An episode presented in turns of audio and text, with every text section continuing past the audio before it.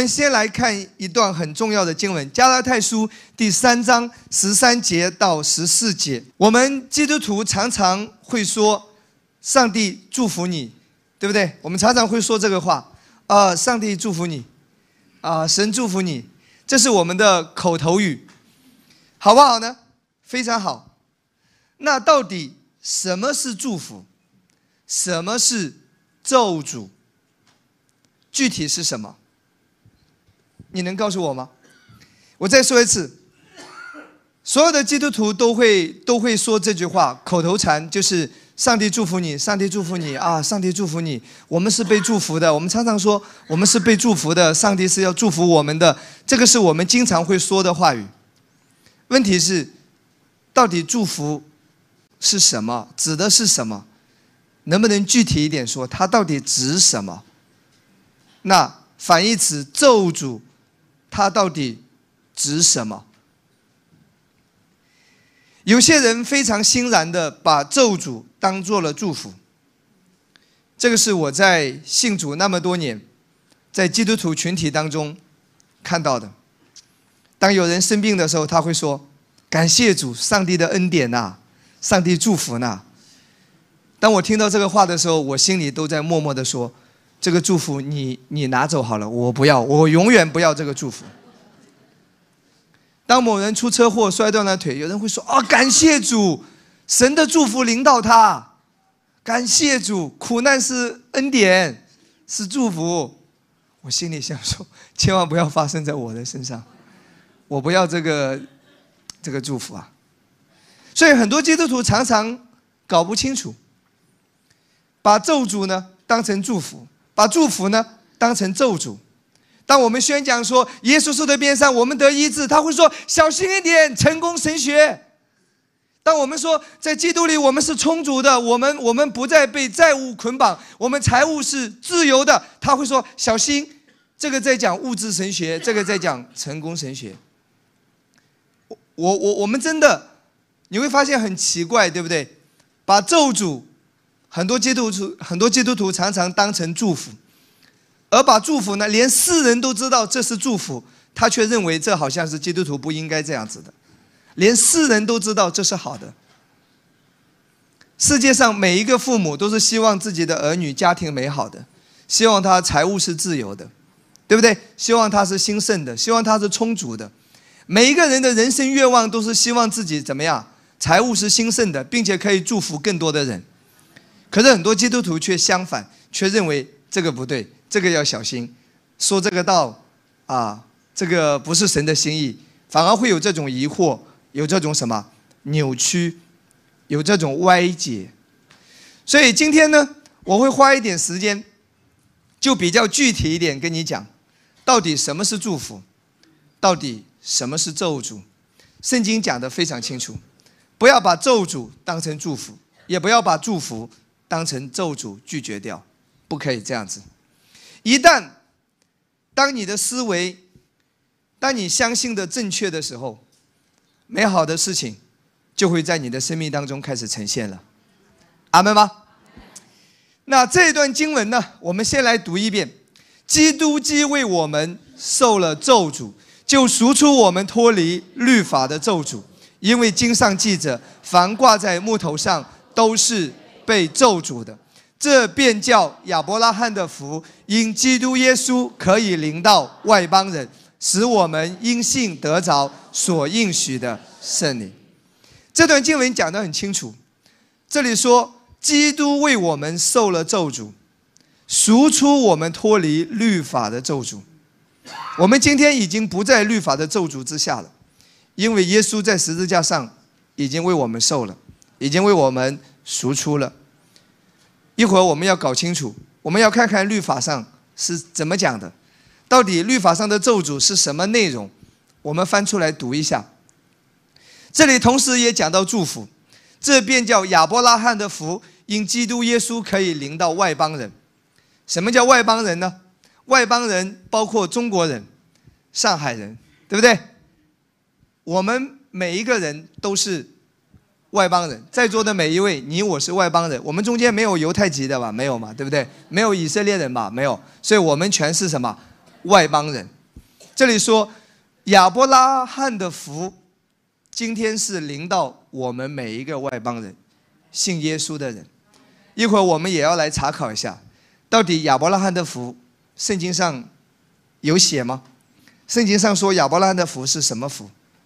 我们要去研究一下，所以你就会很清楚，哪一些是属于你的，而哪一些是你要在在你的思想、在你的话语上要拒绝的。不要把不属于你的东西套在自己身上，把属于你的东西呢白白的推掉，这是糊涂的信仰。这也是我信主那么多年，我看到很多基督徒信的都是不清不楚。都是稀里糊涂，所以那个状态活着很不好。当我听到恩典之前，我基本上对信仰是蛮灰心的，因为我做传道人也做了很多年，我看到的是很多基督徒并不好，他的状态并不好，各方面，我觉得说很多基督徒的状态比非基督徒都要差，所以我对信仰蛮灰心。虽然我重生，我得救，我也是传道人，我知道我灵魂得永生。问题是永生我现在看不见呐，我看到的这一切都是不好的呀，所以我我是蛮灰心的。我我再说一次，我绝对相信信耶稣得永生，这是第一个祝福，这个毋庸置疑。我们举双手赞成，一起说阿门。但是我要讲的是说，不只是信耶稣得永生。圣经上写的很清楚，你在地上应该要活出怎么样的一个状态？圣经有很清楚的讲。阿门吗？神的福音是全备的，是关系到你的每一个层面的。阿门。哈利路亚，好不好？那我们来看一下圣经。那什么是咒诅？来看十三节，基督既为我们受了。咒诅，耶稣为什么要选择十字架的死法？为什么要选择十字架的死法？就是要为你受咒诅，要救你脱离这个咒诅，这是他选择十字架的死法的原因。我们以前都知道，耶稣流出宝血，我罪得赦免，阿门吗？但如果只是要达到这个目的的话，其实耶稣可以有很多种死法。如果说，只是要我们罪得赦免，圣经说流血罪得赦免，对不对？希伯来书九章二十二节，我们来看，讲到罪得赦免，必须要借着血，若不流血，罪就不得赦免。如果要达到罪得赦免，那么耶稣被砍头，血也可以流出，也可以得赦免。耶稣可以被石头打死，血也会流出。耶稣可以被乱箭射死。被枪刺死都可以，可是为什么耶稣要选择十字架的死法？在当时，如果要惩罚一个罪犯，还有很多种方法。可是为什么耶稣要选择钉十字架挂在木头上？说明是有用意的，上帝在中间是有他的安排的。今天我要告诉你答案，因为在旧约律法上有一条，《生命记》二十一章二十二节到二十三节，律法上有一条，这条怎么说呢？人若犯该死的罪被致死，你将他挂在木头上，他的尸首不可留在木头上过夜，必要当日将他埋葬，免得玷污了耶和华你神所赐你为业之地，因为被挂的人是在神面前受咒诅。旧约律法上有一条，就是挂在十字架，十字架是木头，挂在木头上的，就是代表这个人是受咒诅的。再回到加拉太书第三章十三到十四节，这就是为什么耶稣要选择十字架的死法，因为神不只是要借着耶稣的血洗净你的罪。他还要借着耶稣挂在十字架上、挂在木头上这个死法，救你脱离一切的咒诅。一起说阿门。这个咒诅具体的内容，圣经写的很清楚，脱离律法的咒诅，脱离律法的咒诅。那我们现在呢？穿越时光，我们回到《生命记》二十八章，我们一起来研究一下，律法上到底记载了哪一些咒诅？整个《生命记》二十八章后半段记载了很多律法上的咒诅，各种各样都有。我们来挑一些经文看一下，好不好？我们有代表性的来看二十八章五十八节到六十一节。我再说一次，基督已经把你从这些咒诅当中赎出来了。可是你如果一直不知道你从哪里被赎出来，那么魔鬼就可以蒙蔽你。如果接下来的经文你会看到，如果作为信徒你还在说疾病是上帝的祝福，那么你就是活在谎言当中。如果作为信徒，你还在说欠债缺乏是神的旨意，那么你就是活在欺骗当中。所以，我们下面一起一起来看圣经，好不好？如果你有自己带圣经，可以翻开，啊，免得说我的圣经跟你的圣经不一样。我们是一样的圣经，圣经写的非常清楚，到底什么是律法的咒诅？我们从五十八节开始看。这书上所写律法的一切话，是要叫你敬畏耶和华你神可荣可畏的名。五十九节，你若不谨守遵行，耶和华必将奇灾，就是自大自长的灾、自重自久的病，加在你和你后裔的身上。这里讲到奇灾，自大自长的灾。自重自久的病，这里讲到疾病、灾祸，都是律法的咒诅。我在这边跟大家来解释一下，这里说耶和华就必将其灾，然后呢，下面说各种各样的这些病加在耶和华就必将，还有两个字是加在，加在跟我说加在。当你读到这些词的时候。我们的华文圣经很容易会让我们觉得上帝就是这样喜欢折磨人的上帝，对不对？给我们这个感觉。如果你去研究希伯来文、研究原文的话，当你读到加在耶和华降祸，或者你在旧约里面会读到一些经文说从耶和华那里来的恶灵，还有就是耶和华惩罚之类的。当你读到这些章节经文，希伯来的原文，它指的都是神允许词态，神许可词态。我再说一次，希伯来的原文指的是神允许，神许可，能够明白我的意思吗？不是神把疾病放在你的身上，他不是主动的，他是许可。当你在旧约律法之下，当你违背了律法，那么上帝就不能够主动的来保护你了。当你违背了律法，就是你活在律法的律当中，所以上帝只能允许，只能许可。你有了破口，仇敌就可以来攻击你，仇敌就可以让你生病。神允许，神许可。当你违背了某一些律的时候，神只能是。许可，我再说一次。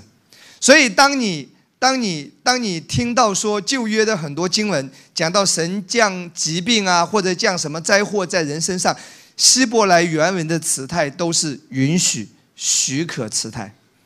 神不是主动的，因为圣经说神爱世人，明白吗？神如果要因着人的罪，神要惩罚人，全世界一个人都没有。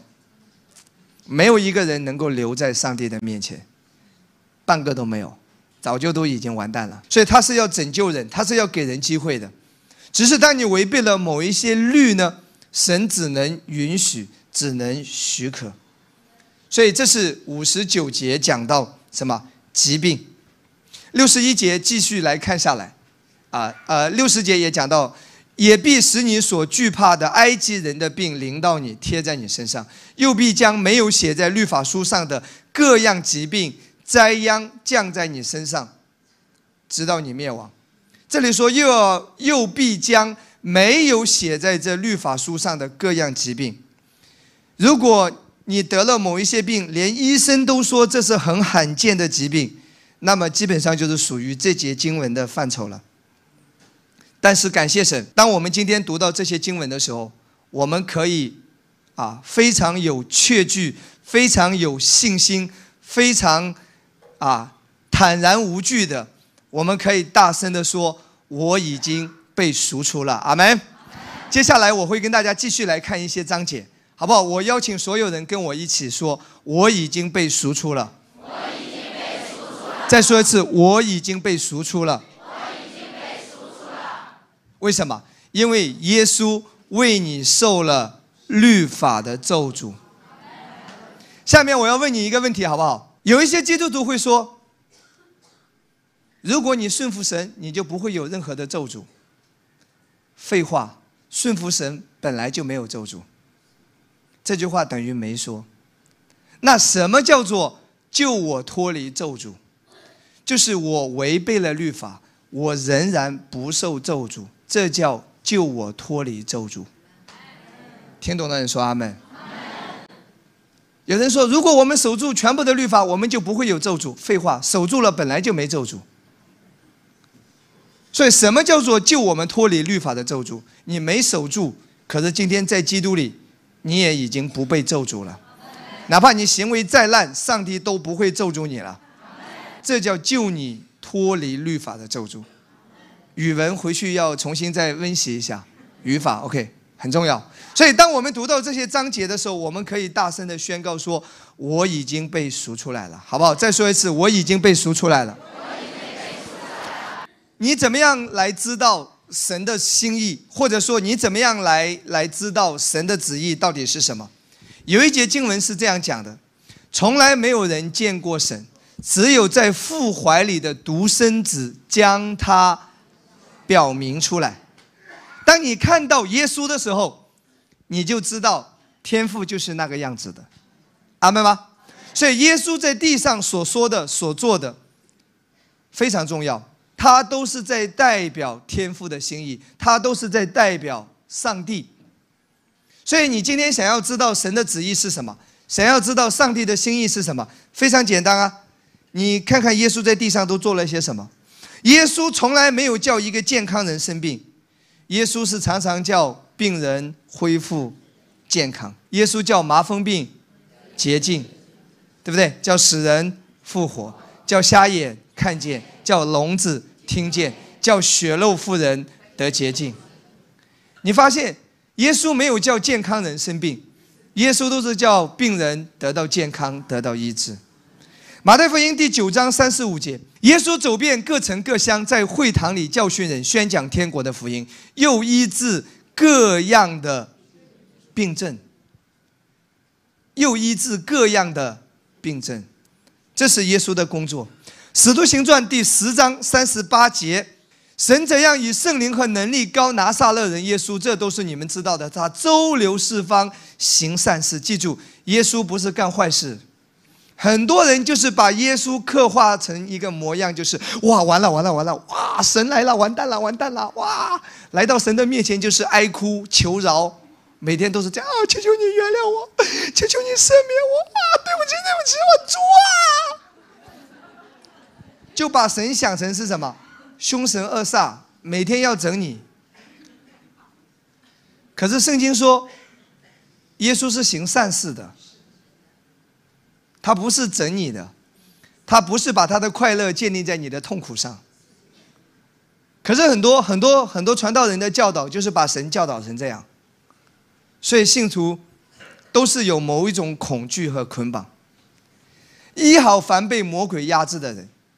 因为神与他同在，所以在宗教之下，在传统律法之下，常常会给你这些错误的教导。可是圣经里的耶稣呢，却是完全相反。天堂里没有任何的疾病，所以祷告的时候，主导文有一句话：上帝教导我们要怎么样祷告。记住，主导文不是给你拿来背的啊，你背没有用的。那你说我背神的话，背神的话，那你背哪一段都可以，为什么要背这一段？所以主导文不是拿来背，主导文是让你知道一些祷告的内容和范畴。阿门。哪一些适用新约？哪一些是针对旧约律法之下？比如说，赦免我们的罪，如同我们赦免人的罪，这个就是律法之下。为什么呢？律法之下是你原谅别人，上帝会原谅你；恩典之下呢，上帝无条件的原谅了你，所以你会原谅别人。你被原谅是在前面。阿门。可是朱道文也同时也说什么？同时也说。愿你的旨意行在地上，如同行在天上。这个就适用于新约所有的基督徒。我再说一次，四福音不是所有的经文都可以直接拿来套的。这个，如果你在这个教会一阵子，我已经讲了很多次了。因为四福音也有提到说，你的手做错要砍掉，眼睛看错要挖掉。请问有没有去做？耶稣说的话，为什么你不做？因为很明显是针对律法之下的人，要塞住他们的口。意思说，你不能靠着你的行为，靠着你的志意，在神面前换取。阿门。所以有一些适用，有一些不适用。你要以十字架、福音、保罗的书信、教义来看，是福音所有的章节。阿门。那四福音里面，在主道文里面有一句话说：“愿你的旨意行在地上，如同行在天上。”意思说，你要祷告，把神的旨意行在地上，如同行在天上。神的旨意在天上是畅通无阻的，天堂里是没有任何疾病的，天堂里是没有任何咒诅的，所以你祷告就是，愿你的旨意行在地上，天堂里没有疾病，愿你的家庭没有疾病，愿你的身体上没有疾病，你要这样祷告，哈利路亚，这是神的旨意，阿门，神的旨意不是模糊不清的。哦，也许这是个奥秘吧。你知道，很多传道人常常会对那些生病的人说：“啊，这是一个奥秘吧。”也许苦难就是就是疾病，就是化了妆的祝福。他会说这些话，可是当他自己生病的时候呢，第一个就跑到医院去了。如果疾病是神的旨意，如果疾病是神的祝福，如果疾病是神的奥秘，那你跑到医院去，你都是在对抗神的旨意。地上的医院就是敌对神的旨意的势力。想一下，所以你知道很多的教导跟最基本的人性都违背，可是却认为这是神的旨意。连最基本的人性都不是这样，可是很多的教导却说神是这样。我我以前常常被说提到，呃，常常被被这种教导，所以对我影响是蛮大的。一提到某一个人摔断了腿，我们会说神管教他。请问，神是你的父亲啊？对你，你你做错了，你是要改，对，你要悔改，这个没有问题，我举双手赞成。但神会让你摔断腿吗？你看啊，如果说我的儿子喜欢到处跑，儿子啊，你到处跑，爸爸现在要管教你，躺在地上。躺好，爸爸在前面开车，然后轮胎倒过来，倒过来，倒在脚上，咔嚓，孩子已经哭晕过去了。然后我对他说：“孩子，现在你不懂，将来你必知道，这是父亲对你爱的管教。”请问我会这样吗？如果孩子喜欢喜欢那个玩玩那个火，我会不会把他的手拿过来，然后电磁炉给他给他烧的和烧的红了，然后把他的手贴上去，然后。那我对他说：“你喜欢玩火，所以这就是管教你啊？会不会有这样的父亲？会不会有这样的母亲？如果地上有这样的人，或者说你邻居当中，或者你身边有这样的人，记得报警。这种人应该要被关起来，对不对？父母会管教他，而那个管教绝对不会借着疾病，绝对不会借着意外，更加不会借着死亡。哈利路亚。”阿门。有一个人，有一次我听说有一个弟兄出车祸被车撞死了，结果很多人都说：“你看，不知道他做了什么，神如此严厉的管教了他。”问题是，他都死了，管教的意义何在？管教是使他什么呀？圣经说结出义的果子嘛。问题是，管教那最后生病都病死了。管教最后都被车撞死了，人都没了。管教它的意义在哪里？我问你，真的很多时候把魔鬼的谎言当做神的旨意，连基本的人性都违背的，却认为说这是神的旨意，对不对？我看到很多传道人在台上会说：“小心啊，不要去那个新生命恩典教会，他讲的是成功神学，讲的是要叫你发财。”可是我发现他很有钱，住的是别墅，开的是奔驰，存款无数，他却说：“小心，他讲的是叫你发财，他讲的是成功神学。”你自己这个丰盛的不得了。自己那么有钱，自己又有房子，自己什么都好，然后对那些欠债的人，对那些家庭有缺缺乏的人，对那一些，呃，各方面很不好的人，对他说：“小心一点，那个会让你成功的，那个是成功神学。”哇，你说常常都是这样，非常有意思，对不对？他自己健康，他会说：“不要听那个教会一直讲病得医治，那个是不对的啊！”我跟你说，问题是让他生病试试看。他生病第一个就跑医院，所以亲爱的弟兄姊妹，你你看到没有？我再说一次，福音本身是关乎耶稣和他在十字架上所成就的一切，福音本身是关乎耶稣。可是当你领受真正的福音之后，福音会带出结果。阿门吗？你不是专注结果，你专注的是耶稣和他在十字架的完工。当你专注耶稣，当你接受他十字架的完工的时候，圣经说福音是有大能的，而这个大能就是常常会把疾病消灭掉，常常会把债务消灭掉，常常会把贫穷缺乏消灭掉，常常会把咒诅消灭掉，把一切不好的消灭掉。哈利路亚，Amen，哈利路亚。这里没有人传讲成功神学。这里我们只传讲耶稣和他十字架的完工。阿门。我看到圣经所记载的耶稣，他在地上周流四方行善事，医好凡被魔鬼压制的人。所以这也是我们教会的目标。我们要传讲医治，哈利路亚。阿门吗？耶稣总是能够让那些人脱离疾病，脱离债务。脱离贫穷，脱离捆绑，脱离咒诅，脱离辖制，我们的教会就应该要传讲这样的福音。哈利路亚！这是圣经里所说的福音。阿门。认可吗？所以你一定要清楚什么是咒诅，什么是祝福。当你今天很清楚，那么你就可以大胆的宣告。那个东西不属于我，然后就会极有能力的事情会发生在你的生命当中，圣灵会运行在你的家庭当中，圣灵也会运行在你的身体上。阿门吗？如果你还是很混淆呢，那就什么都不能发生了，因为你信的错，信的不对，就不会有好事发生。正言书四章二十三节也是我很喜欢讲的章节，他怎么讲？因为医生的果效是由心里发出的，你信的是什么，你领受的就是什么。你信的，你认为疾病是神的旨意，所以你领受的就是那个病一直在你身上。箴言书二十三章的第七节怎么讲？他心怎样思量，他为人就怎样；他心怎样思量，他为人就怎样。也就是说，你你外在的呈现。跟你所信的是什么是成正比的，一起说阿门。再来看《生命记》二十八章二十七节到二十九节，耶和华必用埃及人的什么疮痔疮？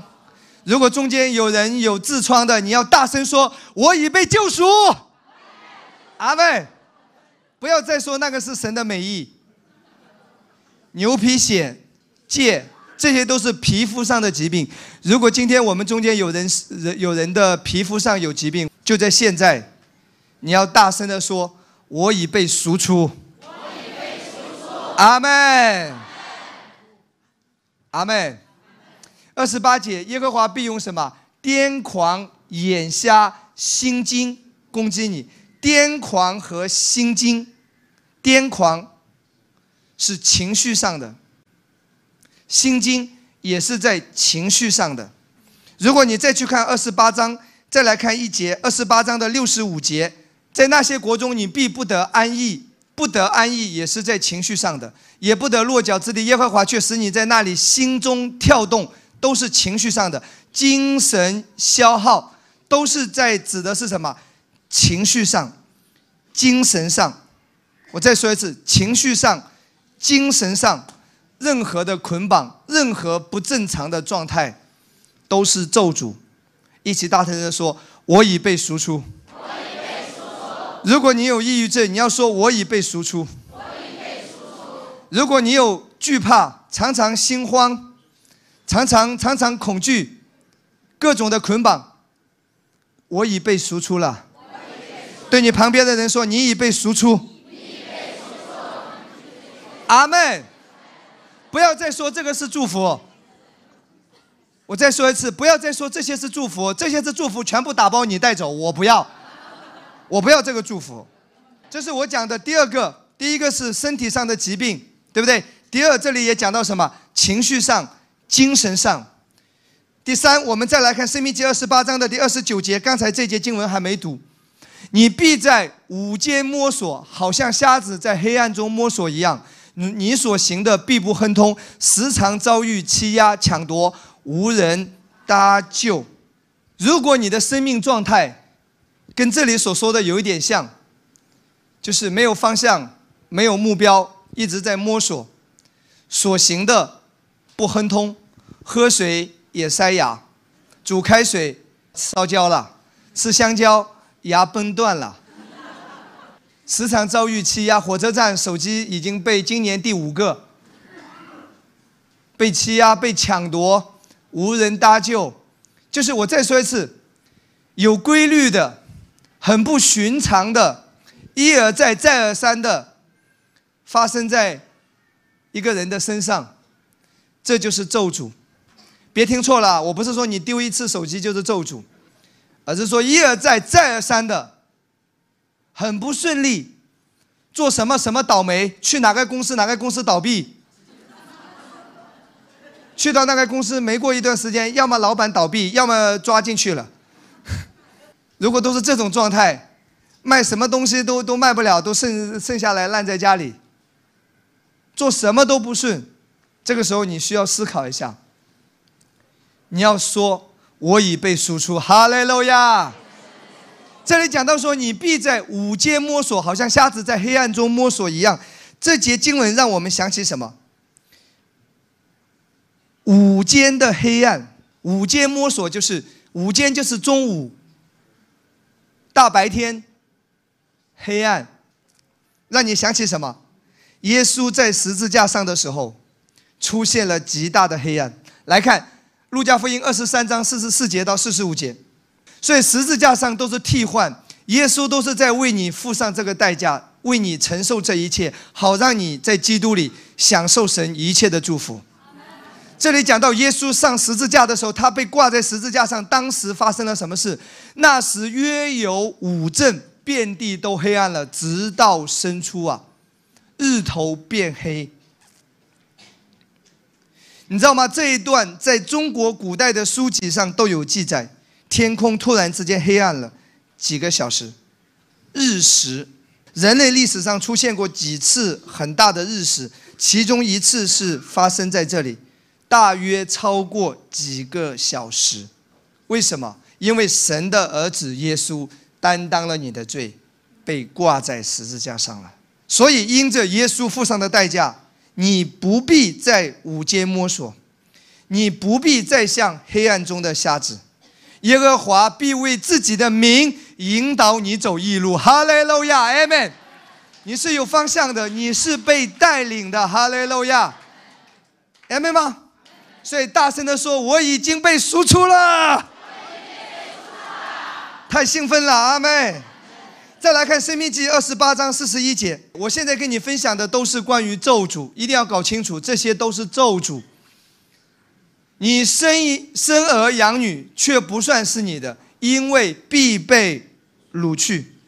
今天在你的身边，无论是同事，无论是朋友，他的孩子，他的骨肉被毒品掳去，被网络色情掳去，被那些坏朋友掳掳去。有没有看到这些现象？所以今天，当你面对自己的孩子的时候，你可以大声的说：“我已被赎出，哈利路亚！我的孩子是耶和华所赐的产业，哈利路亚！神必要保守和看顾，无论他在哪里。”阿门。再来看二十八章三十八节：“你带到田间的种子虽多，收进来的却少，因为被蝗虫吃了。”你是否身边有一些亲戚朋友或者同事也好，很努力的在工作当中投入很多的心力，很努力，很付出。我再说一次，不是懒惰。有些人很努力，很付出，很付代价，可是回报呢很少很少，总是差那么一点点，总是差那么一点点又前功尽弃了啊！总是到了最后一步，这个事情最后又黄了哈。有没有看到这些人呢？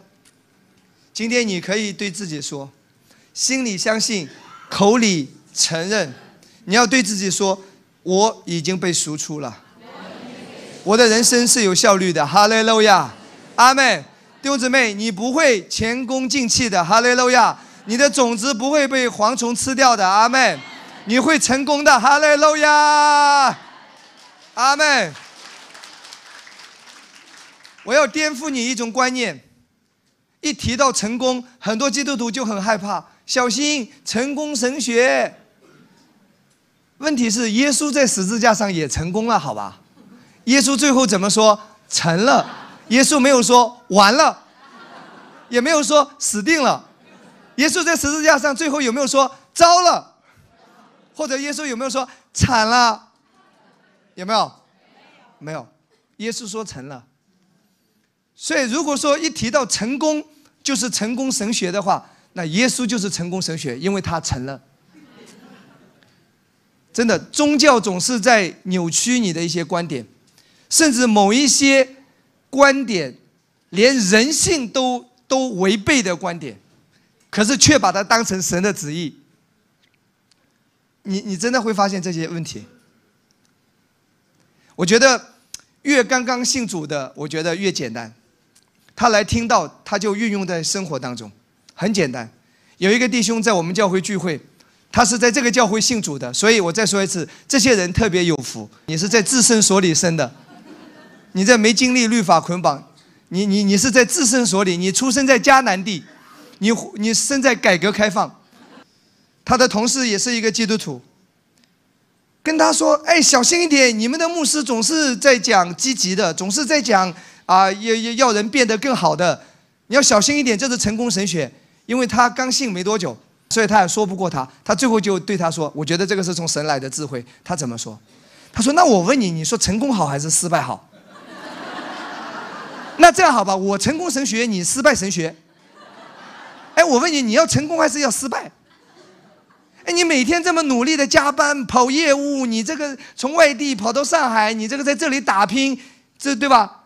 你就是为了在这里成功嘛，回家好出人头地，对不对？把父母也接到这里来，你就是希望成功啊，所以你才在这里创业。结果把他说的哑口无言。我问你，成功好还是失败好？所以，所以你会发现，连连人性最起码的都知道成功是好的，可是很多人却认为成功是邪恶的。你知道吗？所以你知道宗教的可怕。所以为什么很多人不愿意来教会？因为你讲台上所讲的不是圣经上所写的那个耶稣，不是圣经上所说的那个神。所以很多人不要来教会，因为那个东西他听不下去，因为连人性都违背。所以稍微有一点文化、有一点知识、有一点脑子可以想一下的人，一般都去不了那种传统定罪的律法教会。我坦白跟你讲，你只能告诉他说信耶稣上天堂，不信耶稣下地狱。他也心里暗暗的说，那就等我八十岁死之前，我再信上天堂呗。他也是有办法的，天堂大家都要上嘛。可是他平时听的他听不下去啊，所以他说那我就死之前来信啊，我悔改信耶稣，我最后上天堂。我父母希望我成功，所以天父他希望我成功，他不要我碌碌无能的做一个没有任何影响力的传道人，我要做一个能够带给别人祝福的人。连地上的父母都知道儿女成功卓越是好事，可是很多基督徒就把基督信仰变成什么？就是平庸，过一天算一天，每天活在消极的里面，等待耶稣再来，等待世界末日。No，起来，为主赢得城市，哈利路亚！为主赢得千万灵魂，为耶稣而活，起来！在职场为永恒而活，为耶稣的名字被传扬而活，哈利路亚！所以上帝要祝福你，阿妹，你必须要更有影响力，哈利路亚！你越有影响力，越多的人会听你说话，阿妹，哈利路亚！平约瑟牧师说。不要只是满足于做一个员工，要祷告求一个职分、职位。阿妹。不要满足于只是求一份工作，要求一个职位，能够有影响力、可以发声的。哈利路亚，阿门吗？因为神要使用你。阿门。很多的灵魂要借你得救，哈利路亚！借着你来得救，认识耶稣，阿门！这是好事情，哈利路亚，阿门吗？所以圣经说，这里讲的很清楚，如果混不下去的，生活很凄惨的，这人生没有任何盼望的，很消极的，这里说是什么？咒诅啊，被蝗虫吃掉了，你还认为这是祝福？所以一直说我已经被赎出了。阿门。我再说一次，如果过去你的状态跟这节经文有一点像，最后我会做总结，我会告诉你，今天你在恩典之下，这些都要离开。除非你还是愿意让自己继续活在律法之下。唯一一个会让我们仍然处在这些咒诅之下的唯一一个原因，就是你继续在律法之下。或者你被蒙蔽、被欺骗，你仍然活在律法的律当中，那么这个对你就有效。如果你认识到恩典，这个就对你无效。我再说一次，如果过去被升迁的一直是别人，领奖金的是别人，干活的累死累活的是你，圣经说这是一个咒诅啊。耶稣已经赎出我们了，哈利路亚！好事要在你的身上发生。生命记二十八章三十节，这里甚至提到什么？你聘定了妻，别人必与他同房；你建造房屋，不得住在其内；你栽种葡萄园，也不得用其中的果子。这里甚至提到什么外遇？外遇有时候不只是一个错误，外遇有时候是一个咒诅。我再说一次啊，我不是说有人出轨了这就是咒诅，而是当你查看他的家族历史，如果你发现。是有规律的，爷爷离婚，爸爸也离婚，哥哥离婚，弟弟也离婚，到你现在也是婚姻岌岌可危，这个就是有规律的了。这个可能就是你需要明白，你需要宣告，这个律法的咒诅今天不会在你身上重演。我再说一次，有规律的。一直在发生，这个我们已经被破除了。我们享受家庭婚姻美满，不管之前是怎么样子的。今天你在恩典之下，你有资格享受家庭婚姻美满。一起说阿门，哈利路亚！我们已经被赎出了，阿门。荣耀归给耶稣。这里就提到很多。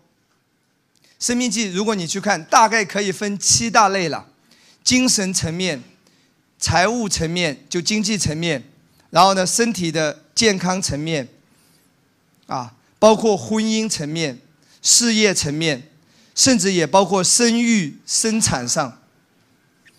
如果整个家族当中一直有不孕不育的，或者说一直有习惯性流产的，一直在发生的。那这个时候，你需要在恩典的教会，你需要认识到，这个是咒主，你需要对他说不，你需要拒绝，你需要信靠。今天你已经在恩典之下，阿门吗？所以，所以你现在搞清楚什么是咒诅吗？能够明白吗？那下面呢，我们同样来看什么是祝福，什么是祝福？几段经文哈。约翰福音十章第十节，盗贼来无非是偷窃、杀害、毁坏。这个盗贼指的是谁？魔鬼。耶稣来呢？我来了，就是耶稣来，要叫羊得生命，并且得的更丰盛。所以，丰盛、更丰盛，这是祝福。当我这样讲的时候，有人会说：“对我相信我的灵性是丰盛的，我的属灵生命是丰盛的。”对，属灵生命是丰盛的，但它也包括你财务也是丰盛的，是自由的。你的家庭、你的工作、你的人际关系、你的婚姻、儿女，你的每一个层面都是丰盛的。不要只是局限在生命灵性丰盛。那有人说，凭什么这么说？我用圣经来解释圣经好不好？这个丰盛到底指的是？生命上的丰盛呢，还是指的是每一个层面的丰盛呢？我用圣经来解释圣经，让圣经来说话。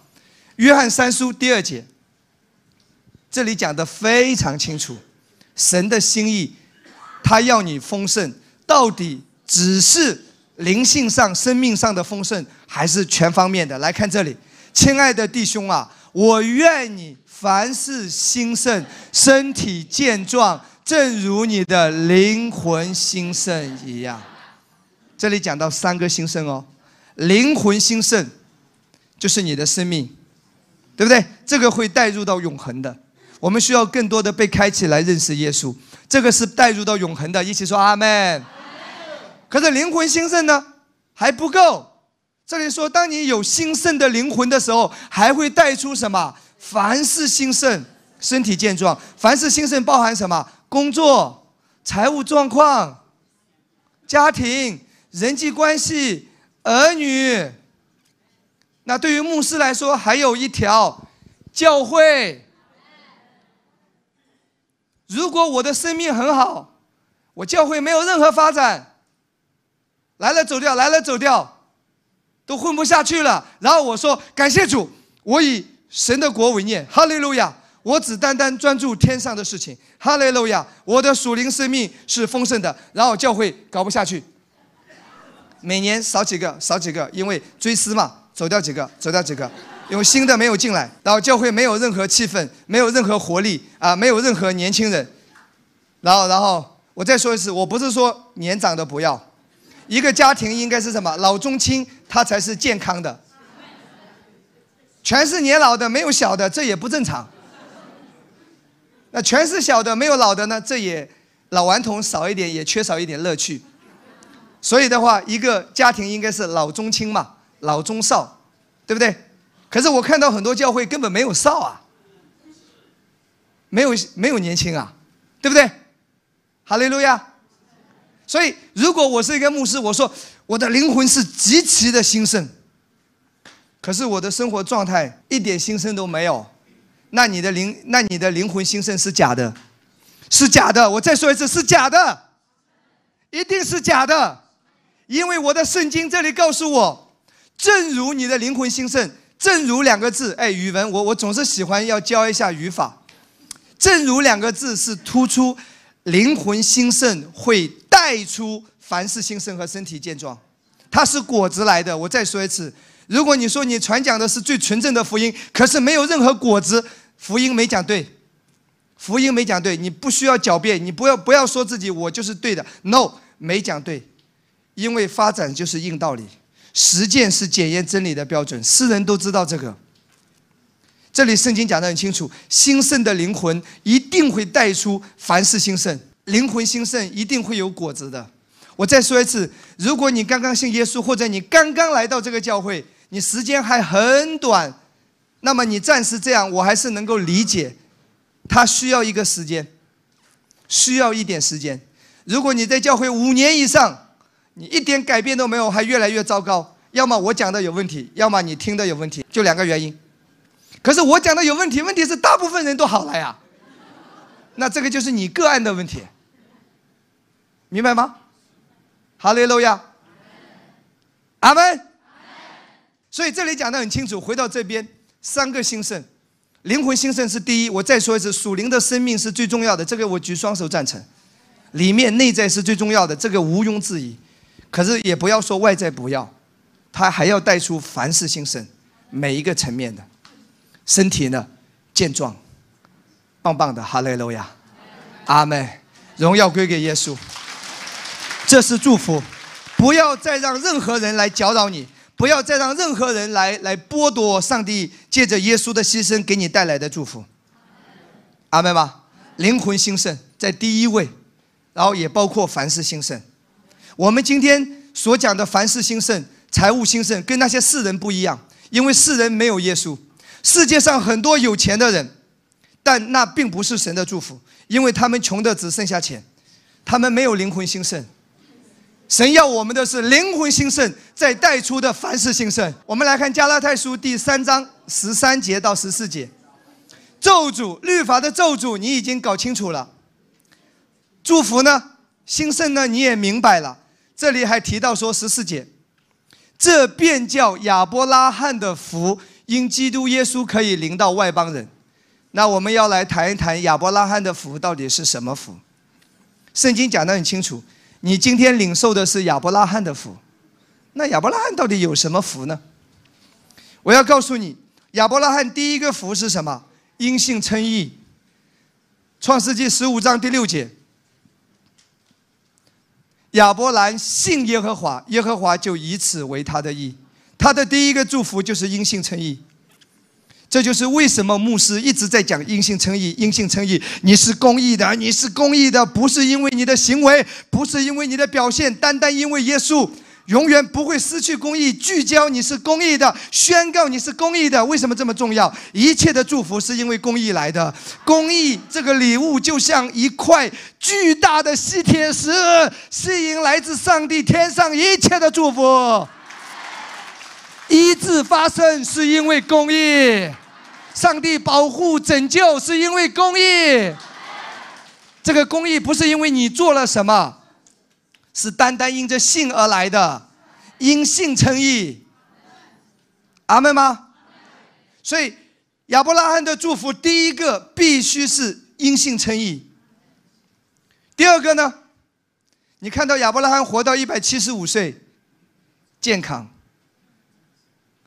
第三个呢？被保护，很多人要来害他，上帝保护他，站在他的一边。第四个呢，还有很多，年轻，一百岁了还能生，而且他的妻子萨拉，六十五岁一次，九十九十岁一次，有外邦人的王要把他给抢走。所以中间的老阿姨啊，还是要稍微注意一下啊。天黑了，尽量少出门，因为你是萨拉的女儿。不过你放心，神与你同在，仇敌不能够害你。阿姨一起说阿门。这些都是亚伯拉罕的福。我今天要跟你讲一件很重要的事情，好不好？亚伯拉罕的福分两个层面，一个是肉身。一个是属灵，亚伯拉罕的后裔是分肉身，一个是属灵。属灵上就是我们今天所有相信耶稣的人都是亚伯拉罕的后裔，这是属灵上的。肉身呢，亚伯拉罕的后裔以撒的后代就是今天的以色列犹太人。我先让你看看他肉身的后裔在世界的影响力。我们是属灵的，应该影响力是更大。因为耶稣为你死，所以你就知道说我们教会应该要怎么样，好不好？我现在让你知道一下他的肉身的后裔的影响力。以色列的常住人口大约八百万，全球的犹太人是一千五百万，仅占世界人口的百分之零点二，少数民族中的少数民族，但是在各个领域却发挥着不成比例的影响力。重点是影响力，所以我很强调这个，基督徒不要只是仅仅得救，我们在地上要有影响力为耶稣，阿门吗？自啊自诺贝尔奖设立以来，百分之二十二的得奖的人都是犹太人，这个比例是其他民族的一百倍以上。世界上有很多民族，我们是中华民族，对不对？那德国是什么？日耳曼民族，还有人家日本人大和民族，韩国人是什么民族？大韩民族。世界上有很多民族，各种各样的民族，对不对？还有五十六个少数民族。其实有人说，总共有四百多个，是归纳在一起的。你知道吗？只有犹太人，他人口只占百分之零点二，少数民族中的少数民族。可是他的影响力，诺贝尔得奖是百分之二十二的得奖都是犹太人，是其他民族的一百倍。为什么这么厉害？因为。他是亚伯拉罕肉身的后裔，上帝有特别的祝福在的。全世界最有钱的企业家中，犹太人占一半。美国华尔街的精英有百分之五十都是犹太人。全美两百名最有影响力的名人中，犹太人又占了一半。还有很多，我这里写了一整章，我没时间念。我要告诉你一件事情：犹太人拥有超比例的影响力，原因来自亚伯拉罕，在亚伯拉罕的盟约里面，因为神已经说过，你的后裔就是有影响力的，你的后裔就是如天上的星、地上的沙那样多。在他的盟约当中，神与亚伯拉罕立约，这是肉身的，各位，这只是肉身的。问题是我们是属灵的，因着耶稣直接天赋的孩子啊！为什么教会没有影响力啊？这不对啊！所以我要祷告说，未来在这个城市，最优秀的演说家是教会的牧师，最厉害的钢琴家是教会的键盘手，最厉害的摇滚乐大师、吉他手、贝斯手、鼓王来自于教会，应该要这样。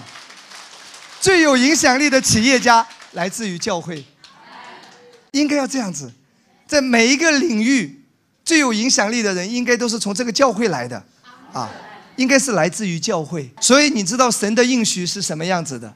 我们今天就真的只领受一点点，是因为我们眼光没有被开启。真的要祷告，为教会祷告。我们正走在复兴的路上。我相信最后一波的复兴就是恩典的复兴。我顺便让你让你明白科普一下，让你知道一件事情：神的应许没有落空。那你知道亚伯拉罕还有另外一个妻子叫夏甲，是丫鬟，对不对？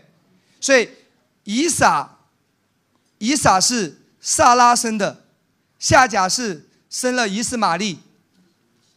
圣经也有清楚的讲到，相信律法的是夏甲所生的。这个相信恩典的，是撒拉所生的。撒拉就是恩典的意思。夏甲呢是靠人的意识、人的力量。你知道，律法之下都是人在推动，恩典之下是靠恩典来改变一个人。阿门吗？然后呢，你看到那个夏甲跟他的儿子来逼迫萨拉和他的儿子，对不对？刚开始被逼迫嘛，后来呢被赶出去了。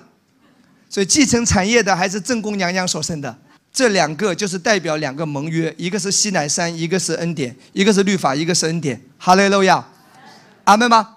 那我要跟你讲一件事情，就是说从肉身上来讲，夏甲生了以斯玛利，神也对亚伯拉罕说，以斯玛利的后代我也要祝福他。你知道以斯玛利的后代是谁？以撒的后代就是以色列犹太人，以斯玛利的后代是中东十几个国家。神说：“我要祝福他。”那今天我要告诉你，全世界的石油大部分在哪里？沙特啊，你去看一下。伊斯玛利的后代也是有一点祝福，所以你看到神的应许不落空。阿门吗？今天你是属灵的，所以再回到这个圣经好不好？加拉太书三章十三节到十四节，要搞清楚。这便叫亚伯拉罕的福，因基督耶稣可以临到外邦人。今天我们得到，我们外邦人，我们信主得到的是亚伯拉罕的福。最后两节经文，我做一个总结：罗马书第四章十三到十四节。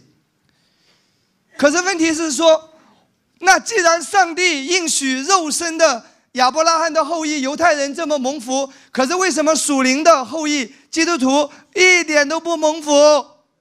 有人说基督徒一点都不蒙福，一点影响力都没有，都是社会最底层。在中国教会好像是有这么一个感觉，一说啊你信耶稣啊，他就很奇怪，为什么？看看你身体哪里有残障啊？或者说你这个是哪里精神有问题吗？还是说家里遭遇了什么不幸？呃，所以人们对基督徒的概念就是：啊，你信耶稣啊，年纪轻轻你信耶稣啊，他他就觉得很惊讶，为什么？他觉得信耶稣应该是随性的，应该是老弱病残，他认为，所以他的印象就是基督徒就是这样。像我这么稍微有一点帅气一点的，在在在他们的概念当中，不应该是在教会中出现。可是真的信耶稣给人的感觉就是这样，各位真的就是这样，所以各位我非常鼓励大家形象很重要，不要让别人看扁你，真的，你一点形象都没有，然后你跟他讲耶稣，哎呀，你头油洗洗干净，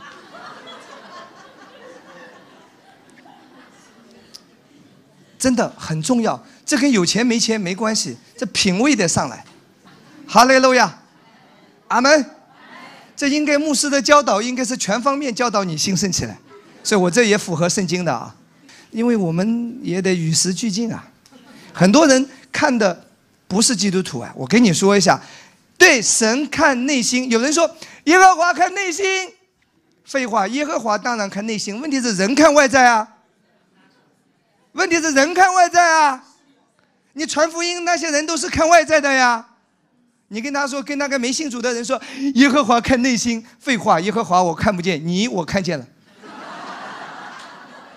所以圣经上说，耶和华看内心，人是看外在。所以你知道吗？人很重要，因为别人就是看你的外在。阿门吗？哈利路亚。有人说，那我要去整容吗？不需要。哈利路亚。你有圣餐。哈利路亚。如因返老还童。哈利路亚。那为什么基督徒没有承受亚伯拉罕的祝福？我看不到，一点影响力都没有。圣经告诉你答案，你想知道原因吗？圣经告诉你答案，为什么亚伯拉罕属灵的后裔没有任何影响力？圣经怎么说？十三节，因为神应许亚伯拉罕和他的后裔必得承受世界。我们今天什么都没有承受，反而成为世界上格格不入，被人家都觉得信耶稣的人是这样。为什么跟圣经说的不一样呢？因为下面说不是因律法，乃是因信而得的义。可悲的是，今天的教会很多牧师还在讲要守律法呀，要守律法呀，要做好呀，要交换呐，要换许啊。圣经说了，不是因律法，因律法你什么都得不到，因信而得的义，要把所赐之义，要把恩典弄弄明白啊！哈利路亚。十四节，若是属乎律法的人才得为后世，信就归于虚空，应许也就废了。今天我们看到一个现象，信归于虚空，应许废了。我们看到一个现象，真的是应许废了。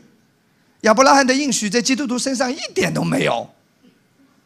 因为什么原因？如果今天你问一个传统基督徒啊，我我我告诉你好不好？你回去可以试一下，下一周来告诉牧师答案。如果你这个礼拜碰见一个一个基督徒啊，不管他在什么教会，你试试看，试试看好不好？测一下。你碰见一个基督徒，你就问他：“哎，你说作为一个基督徒亚伯拉罕的后裔啊，我们为什么都得不到产业和应许？为什么我们得不到神特别的祝福？你能告诉我原因吗？”如果你这个问大部分的基督徒，标准答案我提前公布，他一定会说：因为犯罪呢。这里说不是因为犯罪，对你不应该犯罪，你要荣耀耶稣。可是这里说是因为什么？因为律法。若是属乎律法的人才得为后世，还是还是以行为为导向，以人做什么来换取？这个以行为为导向的信仰观念。就是属乎律法的人，他说这个会让什么信会让信心归于虚空，会让应许废弃。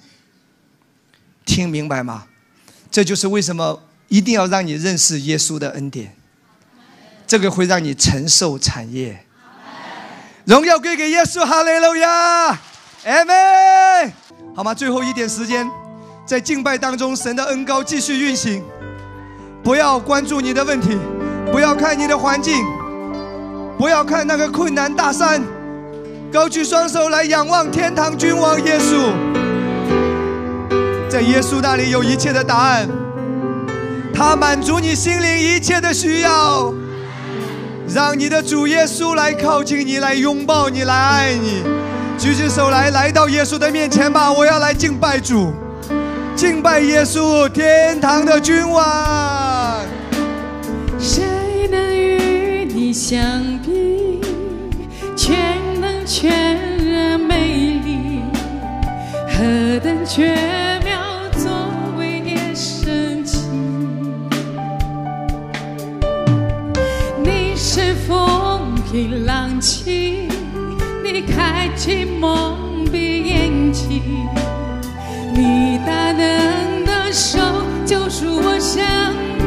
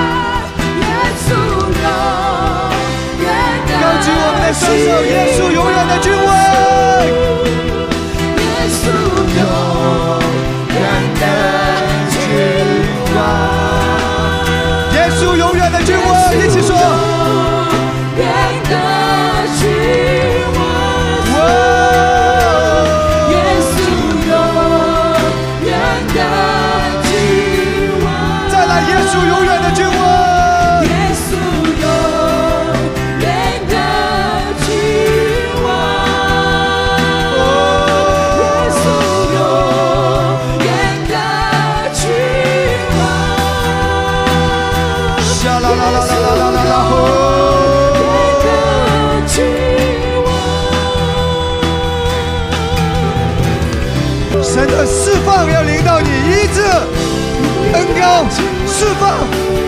哈利路亚！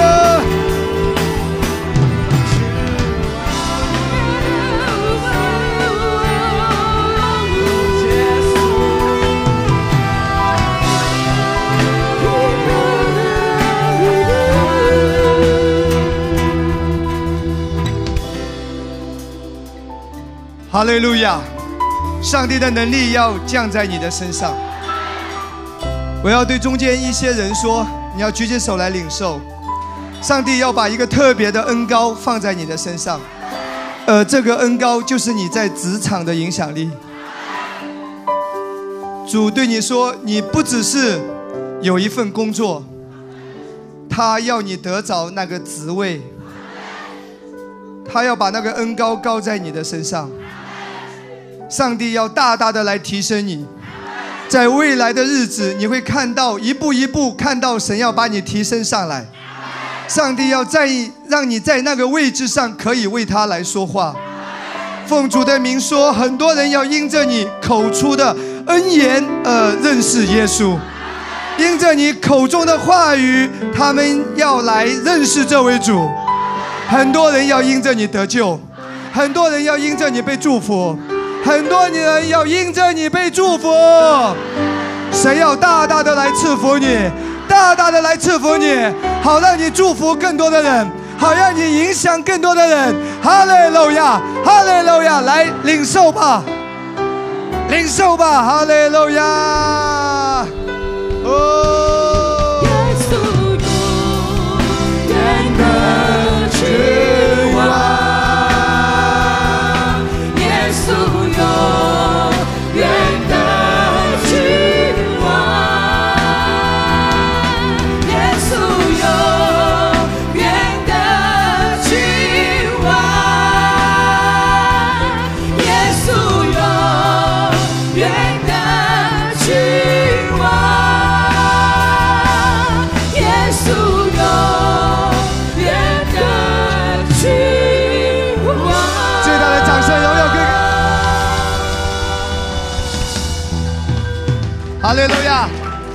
阿妹，好吗？我们。